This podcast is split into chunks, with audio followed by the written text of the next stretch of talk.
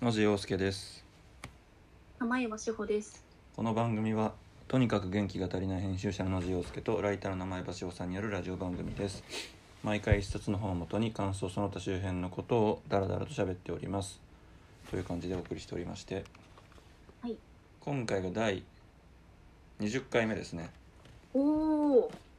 ついについに半年ぐらい30回か。半年ぐらいですよかなね。いつから始めたんだっけ？去年の夏とかだったっけ去年のそうですよね。え、じゃああれ？今今6月？あそうかじゃあもうかなりた実は1年近く経ってい1年るので近は。くそうなのかもう20冊じゃ読んできたんですねあ本当ですね。早いな で今回が長岩さんの方からご提案いただいたものではい。えー、っと。えー、と今回の本が「役に立たない研究の未来」うんっていう本になります。えっと、柏書房から出てるやつで、えっとね、強調というか、えっと、オンラインのイベントをまとめたものみたいなんですけど、うんはいえっと、初田哲夫さんうんと、えー大隅義則さんうんと、沖さやかさんうんの、えっと、3名がお話しされたことをメインに、えっと、あとナビゲーターの方柴ん柴藤さんか柴藤亮介さんっはいはいていう方も参加されてるやつなんですけどあのタイトルの通りで、えっと、いわゆるそのなんだろうなすぐに役に立つ経済的にとか、うんこうすぐ役に立つ研究とされていないものはいはいはいに、えーっと焦点を当てて研究をされている方たちがうん割と最近そのこれはどう役に立つんですかっていう説明責任をめちゃめちゃ求められがちだよねっていうことでう、んうんえーっとそういう役に立たない研究自体がどうやって発展していけばいいのかどうやってこう続けていけばいいのかみたいなことを話し合ったオンラインイベントをまとめたものになってます。そうですねうん、いやこれ面白かったですね。めっちゃ面白かったですね僕はもう、うんまさに今直面してるっていうか感じてるところとかもありつつすごい勉強になりましたねいやそうですよね。うんうんうんそうなんか本当に今まさに野地さんが、えっと、院にいらっしゃるから、うんうんすごいそのあたりの話とかも聞きたかったんですよね。うんうんうんなんか野地さんのどうなんだでも野地さんの専門分野ってその 役立たない立つみたいなこう二元論で言うと割と立つ寄りのことになるのかな。うんうーん多分ここで言われてる基礎研究っていうものはいはがい多分割と理系特有の考え方だと思うんですよね。そうですよねそうですよね。うん、理うんうん基礎研究応用研究って要は基礎っていうのは根本的な、なんていうんだ理論と理論っていうのかなちょっと理系バカすぎてちょっと説明が難しいんですけど なんかそう私も全然科学科学のことに対して そうどこを選ばないと話せないんだけど。うなんか事例とか何かに、えー使いたいとかってことじゃなくて、その対象そのものに対してこう研究を重ねていって基本的な理論を作っていくみたいな多うんう分ん研究ですよね多分。そうですねうんうんうん、で多分文系の社会科学とかってそういう区分けが多分うんあんまりないような気はするんですけどうんうんうん。ただやっぱこの役に立つっていうのは常にやっぱね求められてる感じはすごいするんですよ。ああそれはもう現場においてもってことですか現場においてもそうでうんやっぱ結局ねすぐ思い出したのが、うんえー奨学金なんですよね。ああそうですよねやっぱ奨学金とかで、まあ、うん大学学部生の時だともしかしたら、うんそのみんながみんなもらってるわけじゃないのかもしれないけど、まあ、陰性の場合ってもらってる人結構多いんですけどうんうんでそれがそのまあ財団とかによってはうんこう自分の研究計画みたいに出すわけですけどそこでやっぱりいかに役に立つかみたいなうんうん話っていうのをこう求められがちでうんうんうんで僕の話で言うとまあ根本的には自分の経験を記述したいみたいなとこから入ってきてるんですけどうんうん最終的にやっぱり医学にえーこう応用していきたいみたいなところまでやっぱり考えていた方がベターっていうところはあってうんうんうんうんこの本でも確か誰だったかな大隅さんうんうんが確か生物学っていうのは医学に従属従属しすぎてるんではないかっていう指摘がうんあったような気がするんですけど、うんうんうんまあ、多分そういうところはありそうっていうか結構感じてる部分ではありますね。うーんそっかそれはゆくゆくはその私たちの健康に寄与するものであるかどうかっていうのが結構重視されがちってことですよね。そうですねでうんそれ自体は正直まあいいんですけどっていうかまあ役うにん立ちたいっていう気持ちもあるしまあ、そうですよねそれはね。ただ一方でそんなこと分かんないから研究してんのになみたいなところで結構未来のところまで求められるっていうのが結構しんどいなっていう。そうですよね。ああそっかそもそも、えっと、今野地さんがされてる研究っていうのを方に言うとそうですねそういえばと思って。まあもともとその自分がその2年前ぐらいに心臓発作になってうん体内になんかペースメーカーの中をみたいな発作が起きた時に止めてくれる機械みたいなものを入れてるんですけどうんうんまずその機械を入れてるっていうことは、まあ、これからも一応その心臓発作っていう、まあ、死に直結しかねない発作っていうのが起きる可能性があるっていうわけなんで、まあ、常にこうリスクが埋め込まれてるような状態になるわけですよね。人としてうんうんでその時の経験っていうものが非常にこう抑圧的に働く部分があってうんうんその自分が発作が起きるかもしれない機械誤作動するかもしれないだからこういう行動をやめようとかっていうことで自分の行動を制限していったりしてしまうっていうことがあってうんでそのリスクっていうその考え方自体がその未来思考っていう考え方に基づいていてうんうんその未来にどうなるかっていうことが常に考え方の根本にあるそのせいで未来発作が起きるかもしれないから現在の行動を抑圧しようっていうふうになってしまうっていうところを、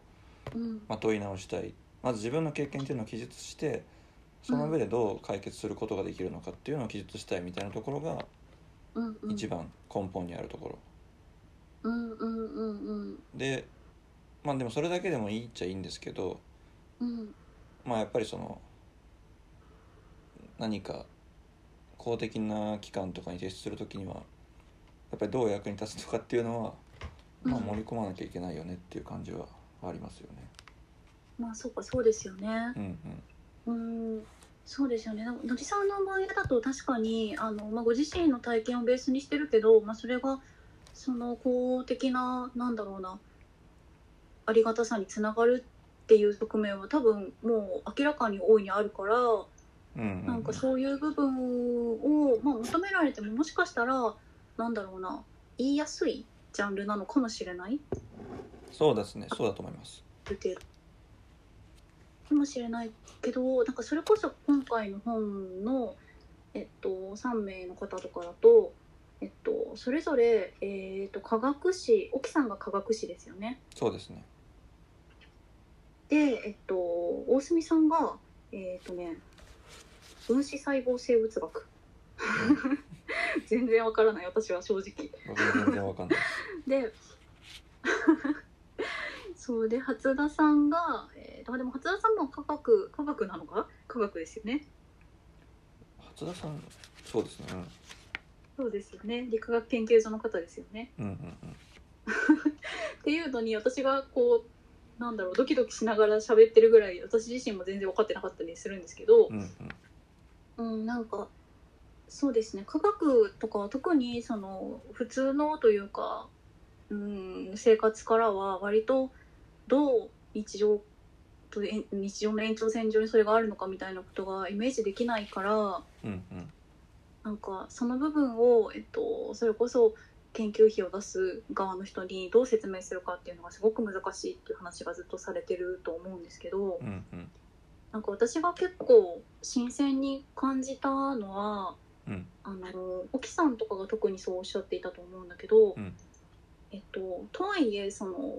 なんていうのかな説明責任を果たすこと自体は、まあ、民主主義なんだから必要だっていう立場に結構3人とも立たれているんですよね。うんうんうんなんか私結構構その研究者の方がえっとなんだろうこれは何の役に立つんですかっていうことをあまりにも問われて、うんそれをこう説明するっていうそのアウトリーチの部分にものすごく自分の時間を割かなきゃいけないっていうことに結構ムカついていたんですけどうんうんなんか要はその研究者の人は研究させてあげてほしいっていう気持ちが結構強いので。うんうんうん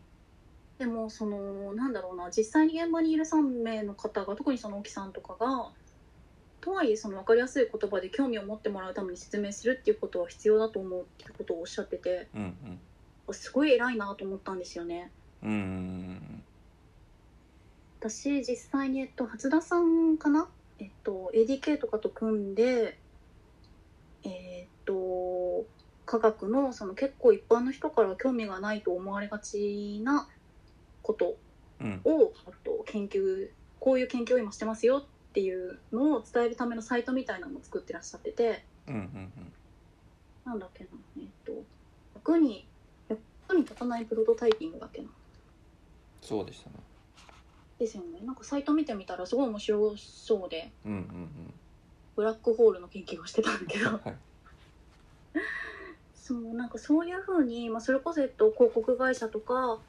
えっとまあ、若い人たちと組んでそういうこう外に説明していくことっていうのもうんやっぱり大事だっていう話をすごい現実的な問題としてされていたから、うんうんなんか本当に感心してしまったというか、ああなるほどなうんそっか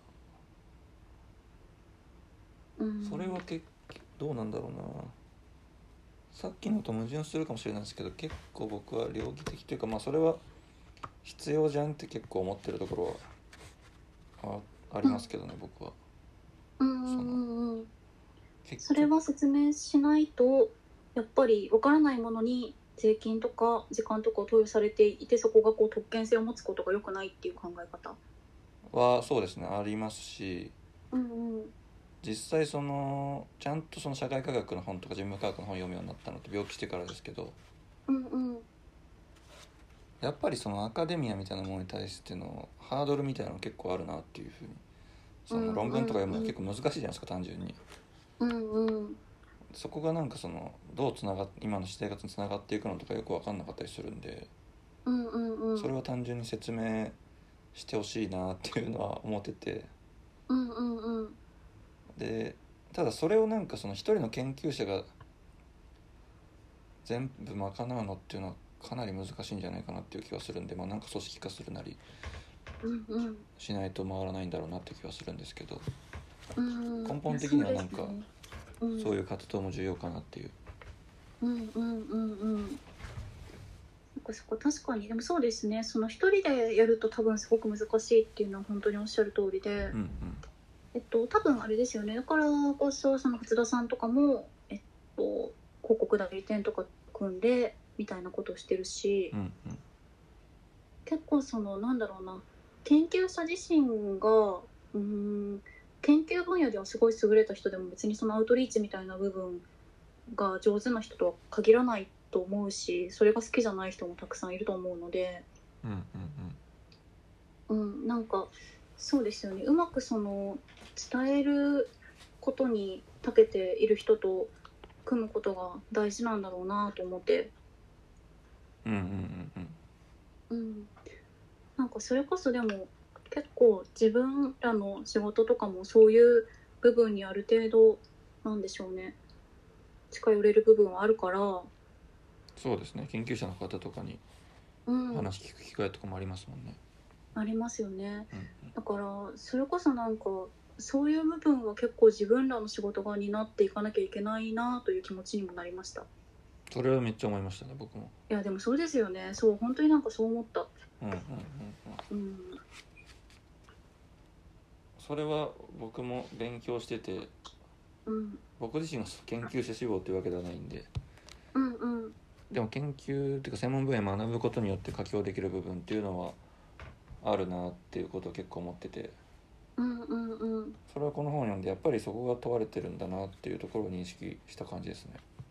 いやそうですよね、うんうん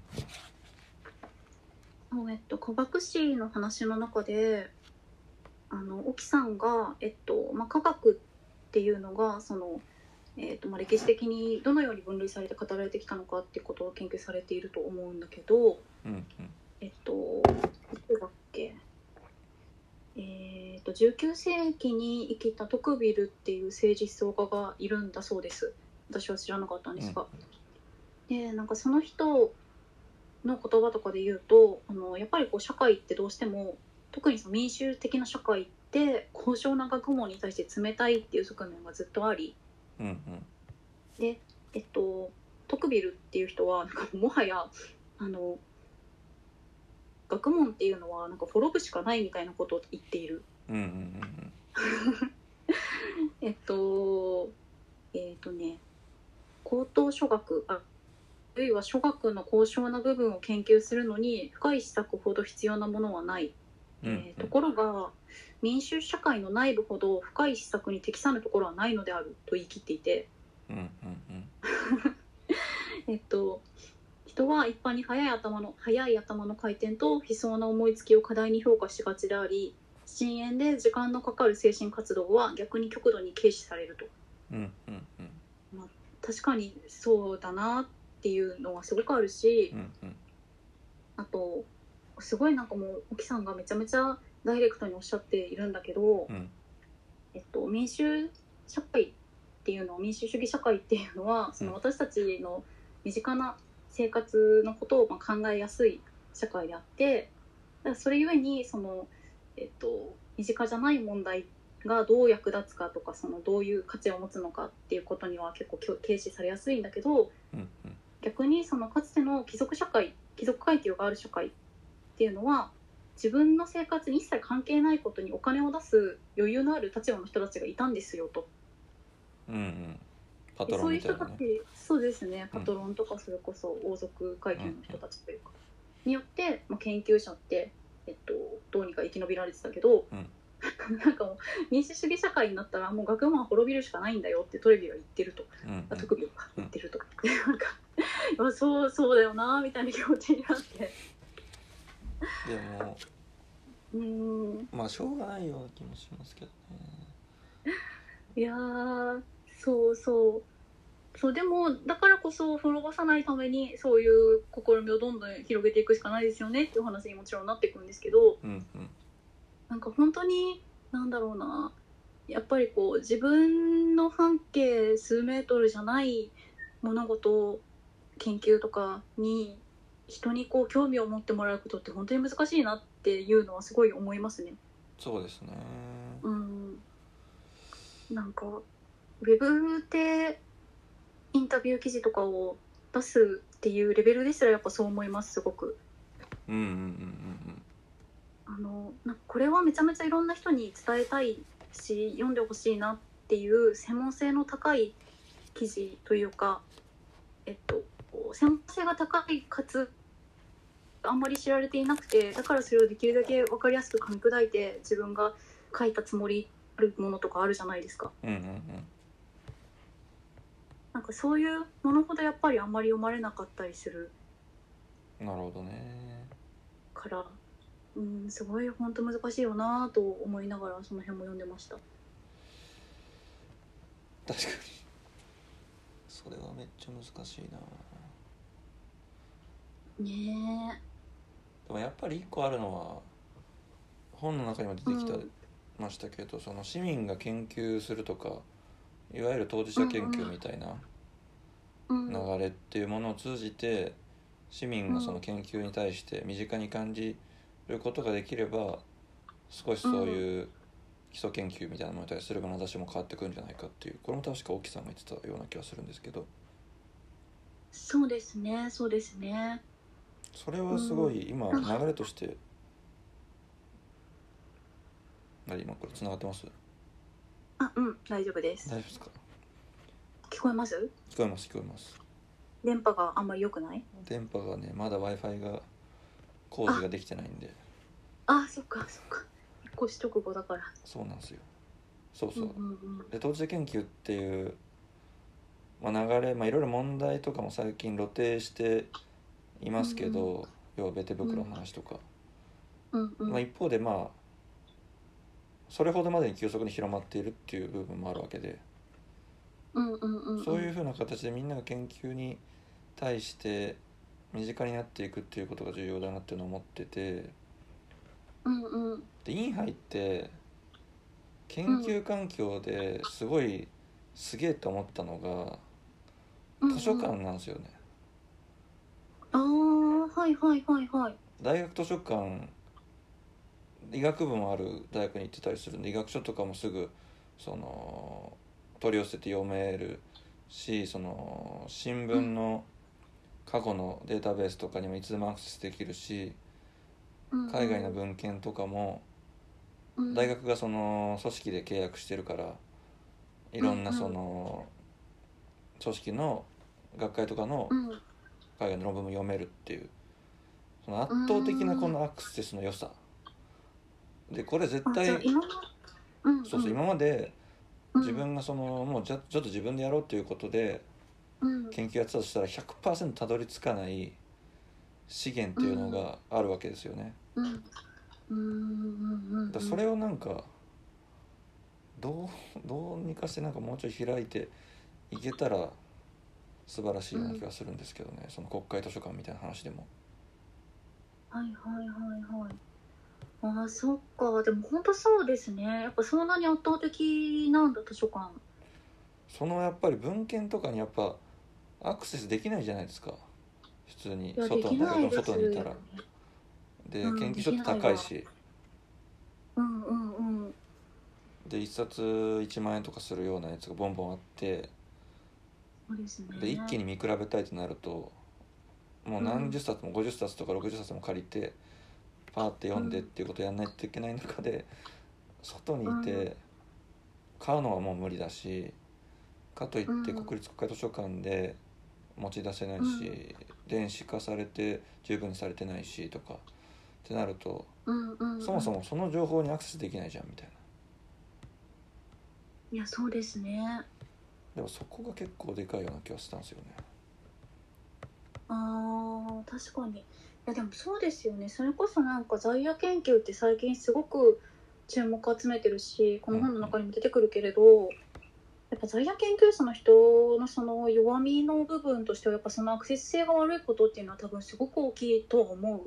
いやそうだと思います。う。うんうんうん。そうですよね。なんか普通にあの自分がその関心のある分野のと論文とかが学術書を読みたいな買いたいなと思っても、うんなんかやっぱりものすごく手間がかかるなっていうのは確かにうん感じていますね。そうですよね。うん、なんか大学院入るまでもなんか1年間ぐらいはなんかそういう本読んでたりしてしてましたけどそうですやよっね。ぱり効率とかが段違いなんでいやそうですよねこ。れすごいなんか特権的だなっていうのを感じました ねこの環境いやでも本当そうだと思う。なんかそれはさあつアくわマみゾたいンな、であのオークションで落とす時みたいな頻度で、うんうん、ごめんなさい今なんて言った？いや大丈夫ですこれ通信環境悪いですかね今悪いかな。えっとねこっちはね割と聞こえてます。あ本当ですかあ僕も聞こえてますうん。あ、よかったよかった。すみません。あの、あれです。結構なんかすごい最近欲しかった学術書みたいな本があって、うんうんで、アマゾンで調べてみたら、なんか9000円ぐらいして、うんうんうんで、うわー、うわーと思いながら買おうか迷ってたらなんか3日ぐらいでなくなって、で、あ、買っとけばよかったってなって、 みたいな。工房をなんかそのオークションで高いものを落とす時みたいな工房があるんでうんえそれ絶版にななんってかたそやつっうていことうのですかとそうなんですよそれでなんか古本屋さんが多分でいやなんかそういうのとかもねアクセス性本当に悪いなと思いますいやそうなんですよねねえだ結構それ知のなんか透明化とかなんかそういう話がすごい大事そうな気がしました、ううんんうんうん本当ですねうんそうですねいやなんか、うん、本当にその通りだわえっとみんな全員がその科学者になれるようなというか科学身近に感じられるようなうん状態になるといいんじゃないですかっていうことをおっしゃってたんですよね確か本で、そうですね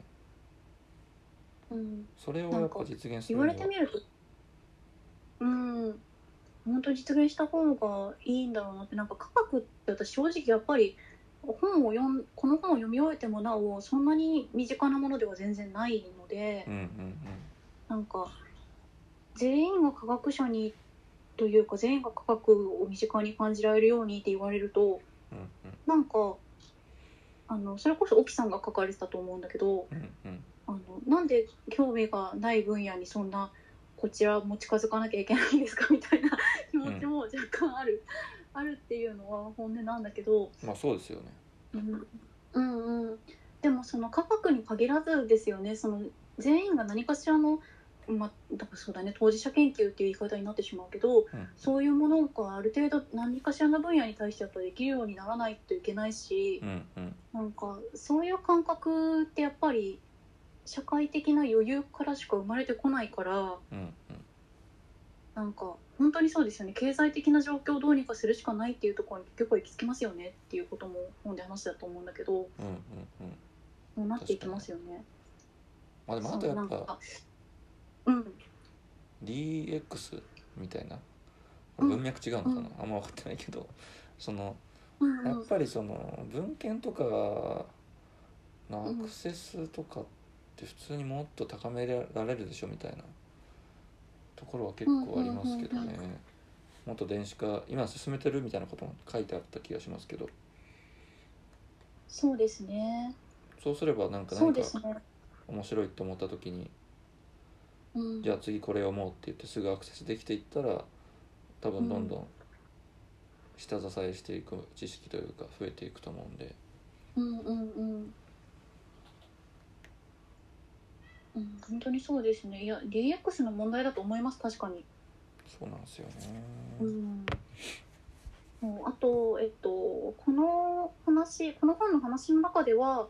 結構その部分に関しては、えっと、なんていうのかな面白い研究って面白いからやってみてくださいとしか言えませんっていうような形で書かれてたと思うんですけどう、んうんえっと、というのが、えっと、誰だっけ大隅さんかなうんが、えっと、それこそ若い研究者とか学生さんに、うんえっと、なんだろうなこの研究をやって何の意義があるんでしょうかとか、うんえっと、この研究をやっていた先に結局就職できるんでしょうかみたいなうん不安を持つ方がすごく多くって、うんでそれで例えば東大とか京大のような最高学府とかって言われるようなところでも、えっと、研究室に入る人たちの割合とかがすごい特定のところに偏っちゃったりしていると。うんうんっていう現状がある中でそのうーんまあ頑張ってやっていれば食いっぱぐれることはありませんとしかしかもまあ研究ってすごい頑張ってやれば面白いですよっていううんくらいしか、まあ、私からは言えないんですがっていう書かれ方を多分してたんだけど、うんなんか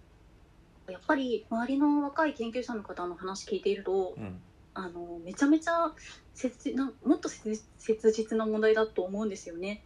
それはそうめっちゃ思いました。あのねなんかそう院を出て結局あのなんていうのかなどこに就職できるかって別にあの、うん、不安とかいう話まあ不安なんだけど不安っていう以前の話で生きていけないっていうことだから、そうなんですよね。なんかそこの部分ねもっと多分すごい真剣なものとして考えないといけないなっていうのは思いました。そうそこはね結構うん、僕も思ってそういう風にそうそうある種生存バイアスみたいなところがあるから、ううんえー、とはね感じました。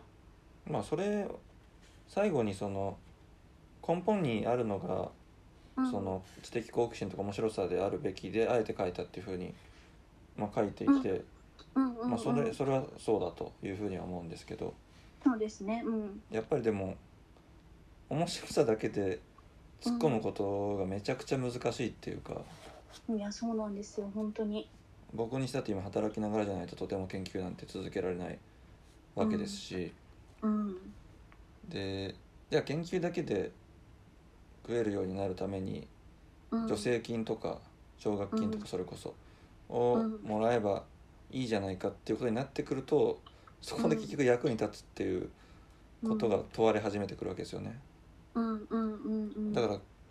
まあ、基礎研究なのか分かんないけどその自分が本当にこれを面白く思っていてやりたいんだっていうことだけではらとても、も続けられないもう構造的な問題っていうのがあるわけなんでだかうんうんうんうん、らそこをそこをどうにかしないとねっていうみんなそれやりたいけどできないっていう感じなんでいやそうですよね、うんもう本当にそれはその通りだと思そうなんだ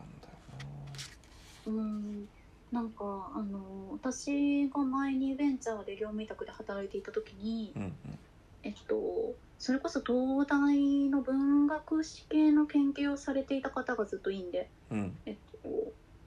院で、えー院を卒業されてから入ってきたんですよね入ってきたことがあってその企業に、で多分その時に、えっといくつだ30とか近くになられててうんうんで、えっと、全然その私がいたベンチャーって IT だからその彼がやってた研究とはまあ正直関係全然ないんだけどうんうんあのそのベンチャーとかスタートアップの、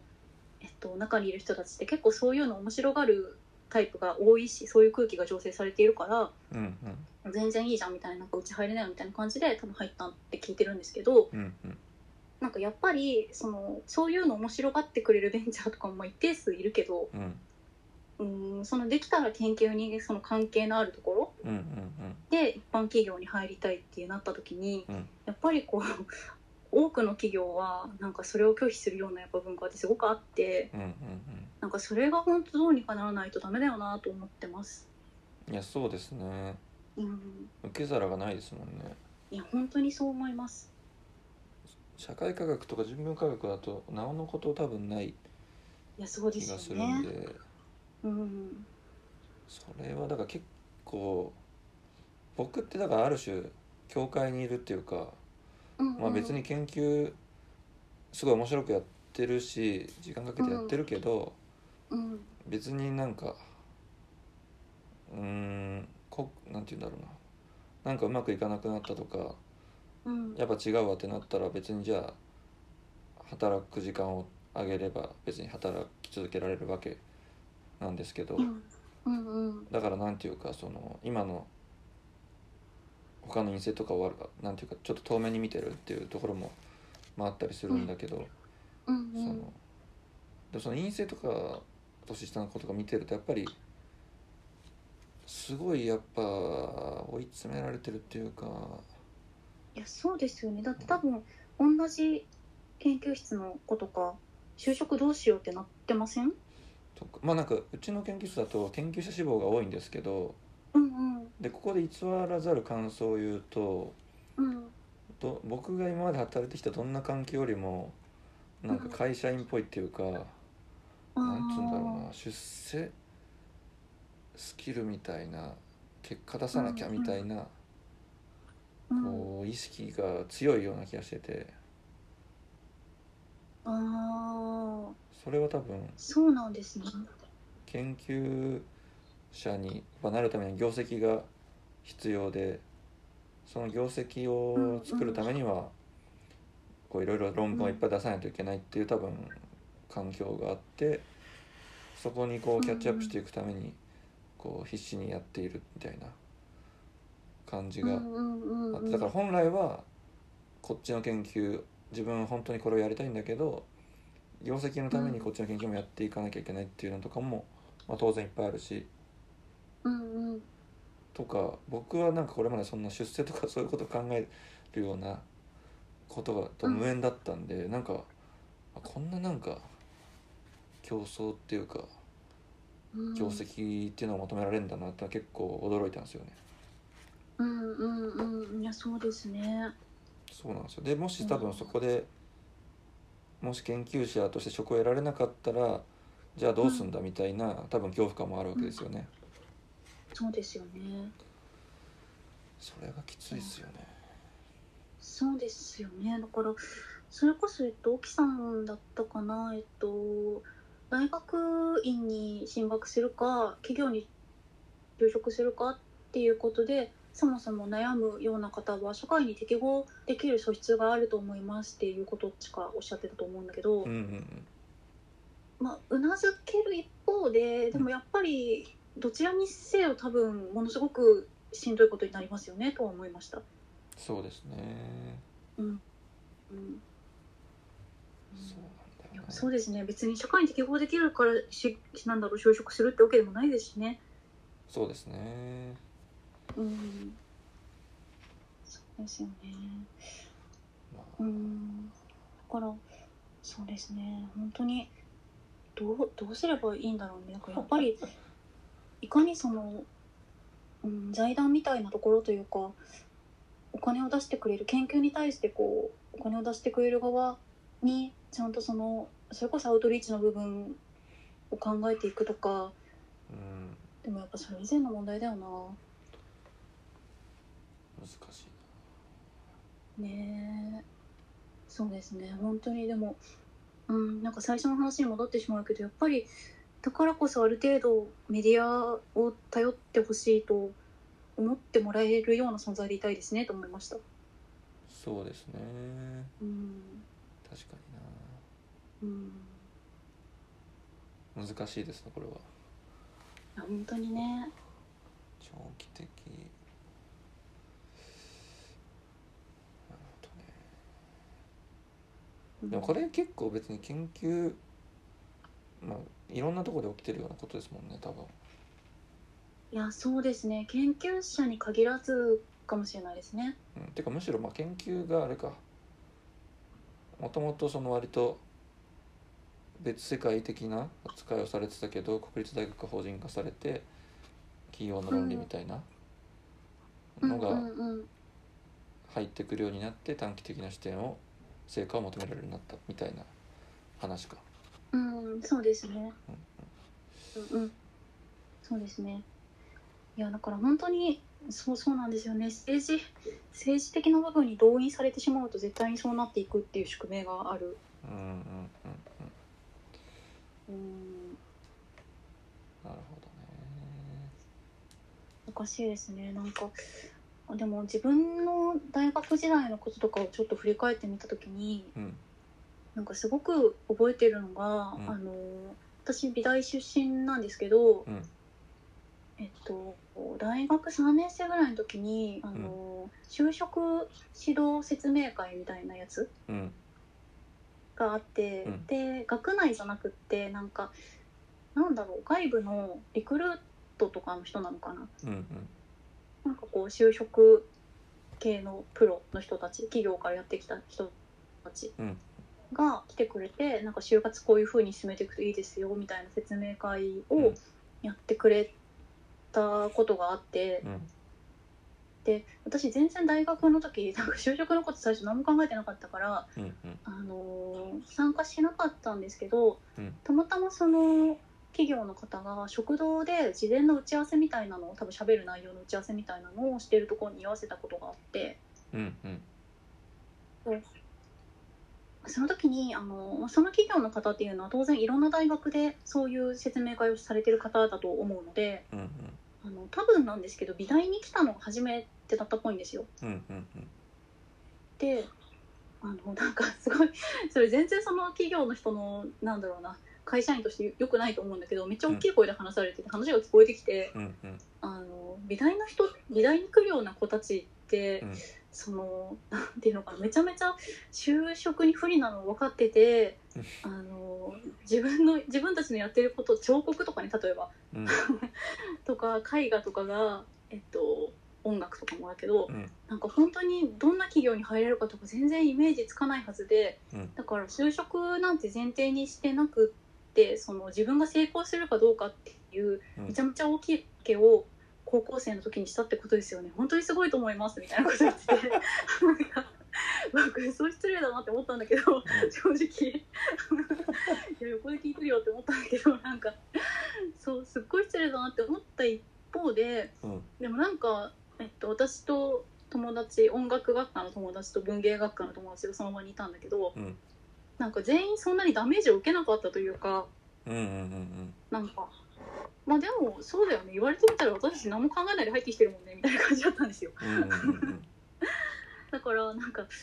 で結局その場にいた人たちみんなもちろん普通一般企業というか全然関係ない分野に進まれた方もいるんだけど、うんえっと、自分がやってた専門的な分野で、まあ、今でも活動を続けてる子も何人かいて、うんでなんかなんとなくそういう人たちと今集まって話すと、なんかやっぱりこうなんていうのかな楽観性みたいなのがかなり自分たちを助けたところって大きかったよねっていう話になるんですよね。うんなるほどなるほどそうだからそういうなんか不安あ絶対不安なんだけどその経済的な部分って、うんなんかある程度確かに楽しんでやっていくというかこう バカみたいな話なんだけどなんかそういうのもある部分では必要なのかもしれないなとか思ったりもしました。なるほどなうーんいやでもそれはねその人すごい失礼だと思うけどいやーでもそれで言うとやっぱ僕出口ばっかり考えてきた人生だからなうーそうんいう大学も別になんとなく社会学がいいなぐらいであとはうんなんか偏差値とかで選んでたしなまあでもそれは全然なんだろうな悪いことじゃないしううんん高校3年生でなんかそのよく言われることだけどあの自分でやりたいこととか好きなことみたいなのがはっきりしてる人に限らないですからね別にそういう人もいるけうど、んそれがいいわけじゃないし、あでもなんかうん、研究者とうんかが絶対に食えないっていうのはなんとなく内面化してたなあそうそうそれあるそれありますよねそれなんだろうだからポスドク問題とかその当時から言われてたのかないやそうだと思いますそうですよねうんそのイメージはすごいあったんであるあるわ院にか行るこうなんて全く思わなかったですねいやそうですよね、本当だわうん、なんとなく研究者食えないっていうこの空気がもう高校生ぐらいの人たちに今で蔓延してるっていうのはマジで良くないですよね、うん、その時点でもう選択肢から削ってわるわけですからねそうですよね。で今も僕保証っていうか、うん働いてるっていう保証がないといけないわけだから、うんうんうんううん。んなるほどねだそうですね金銭的にどういって基盤を作るかっていうところと、うん。あとさっき言い忘れたんですけどやっぱ奨学金でうん。あの募集要項に書いてあるたまに書いてあるのがうん。貧困法制とか書いてあっても人格貧困法制みたいなう、え、そうなんですか。貧困法制のやつなんて面白いかって思ったんですけど僕はえ、それな、どこに書いてあるの。どういうこと。 募集要項の多分募集資格みたいなとこえ、それは自分が人格的に貧困法制であるっていうことを示さないといけないっていうことですか。 っていうことだと思いますすごいですね。それめっちゃ面白いですね。うん。で結構それ募集要項に何なんだろうって思っててうんうん、心身ともに健康な人とかも書いてあってここれ普通うん、に制度的な差別だなっていうふうに思ったんだけど本当ですね でまあそれはまあ しょうがないとしてもでもじゃあそこにすがるしかないというか、そこでお金をもらうしか研究が続けられないってなった時にその人はうん貧困法制でいなければ存在が認められないわけですよね。そうですねうんでこれってだからあの生活保護みたいな話でともつながってると思うんですけど生活保護もらってる人がタバコ吸うなとうかんパチンコ行くなみたいな話。いやーはいはいはい、はい、奨学金もらってんだったら、うんお前はその寄り道すんなって圧力になるわけですよねうんうんうんそれも結構しんどいわけですようんうんいや本当にそうですねそれは だからすごい猫が鳴いてるけどね今日元気ですねだから役にでも立たないとうんっていうやっぱその圧力で全てそうなってんだろうなうんうんうんうんいや本当ですね、うん、役に立つっていうのも全くそうだし、あのやっぱりなんか目的目標への直線的なこう、進み方みたいなのをどうしてもそういう立場の人えっと、お金を借りる人とかうんうん差別をされるような弱者みたいな、うってん言われるような人たちって、なぜか絶対に世間からそれを認求められてしまって、うんっていう部分はすごくありますよね。いやそうなんですよねうん、それは本当にダメなことだと思それすっげえびっくりしてう。うん、貧困法制とかやばいですね。そうなん久だ。しぶりに聞いたわと思ってうん、本当ですね。 はあ、そっか。で貧困補正じゃないからまあ落ちたんですけど僕はまあ、そうか。空落ちるわっていう感じだけどうんうんうん。マジかっていうねあ本当ですね。 ね。なんかね、それこそやっぱ去年とかは助成金を申請してる人が周りにも多かったんだけど、うんうんなんかね、フィクションとか書いてる人、えっと、物書きで、うんはいはいとか、マジで申請書の用途みたいなのが、本当に何書いていいか分かんなくなってて、うんうんそりゃそうじゃないですか。だって何ができるかも分からないし、どんな話になるかも分からないし、いやそうですよねそう、それがどんな役に立つかなんか絶対分からないし。 そうなんですよ。だから、うん、文学とかね、芸術みたいな分野ももちろんそうだし、そうですよねねえそれがでも研究科学とかの研究にまでそうなっちゃってるっていうのは本当にやべえなと思いますね。そうですよねうんうん、これそうですね。なんかそういうことを言われるたびにいちいちブチ切れていかないといけないですね。とりあえず。そうですねいやーあとなんか選択と集中うんうん。っていう言葉がよく出てくる出てきたじゃないですかうんうん。これも役に立つ立たせるためにっていうこと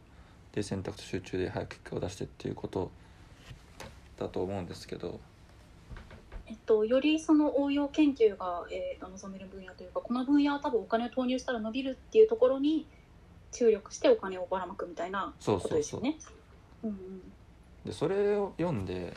うんうん。やっぱ選択肢が作りたいわけじゃないですかいや本当にそうですね。うん。そのまず選今ある選択選択と集中ができるってことは既存の選択肢がもうすでにあって、うん、そこを伸ばしていこうっていうまあ話でそれを一方でやる必要はあると思うんだけどうんでもそれその選択肢から作っていかないとうんその結局現在の延長の未来にしかならないわけですよね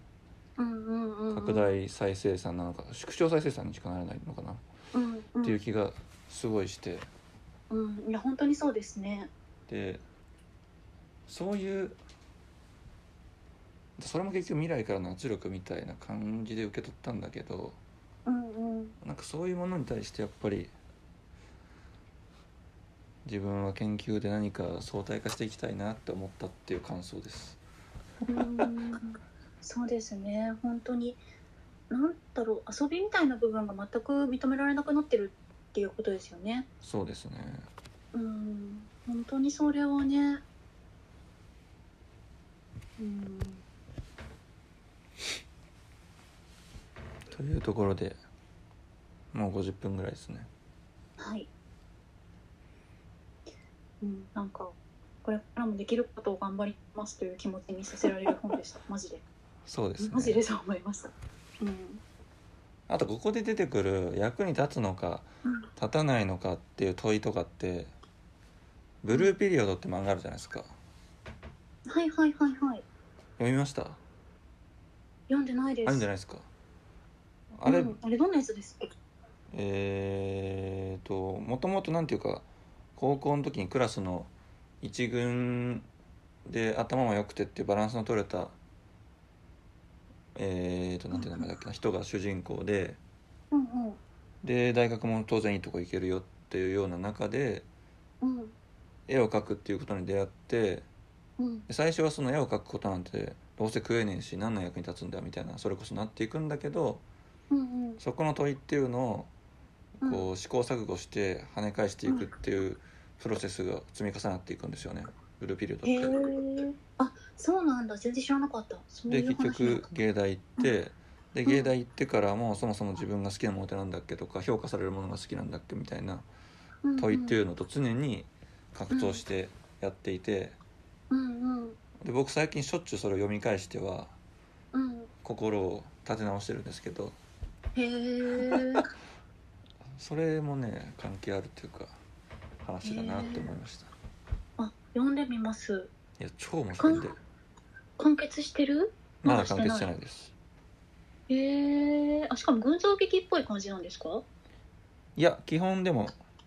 一人の主人公がいる話ですねそうさっき言ったその優等生の子が主人公そうですそうですああ、えー、読んでみますね。そう、なんか名前しか聞いたことなくって、読んでみます。超いいんでなんか、えー、読んでみよう。そうそう、でも、そうですね。それこそ、えっと、この中に、本の中にも出てきたけど、うんあの、さっき言った、なんだっけ。えーっと、役に立たないプロトタイピングうんラジオとか、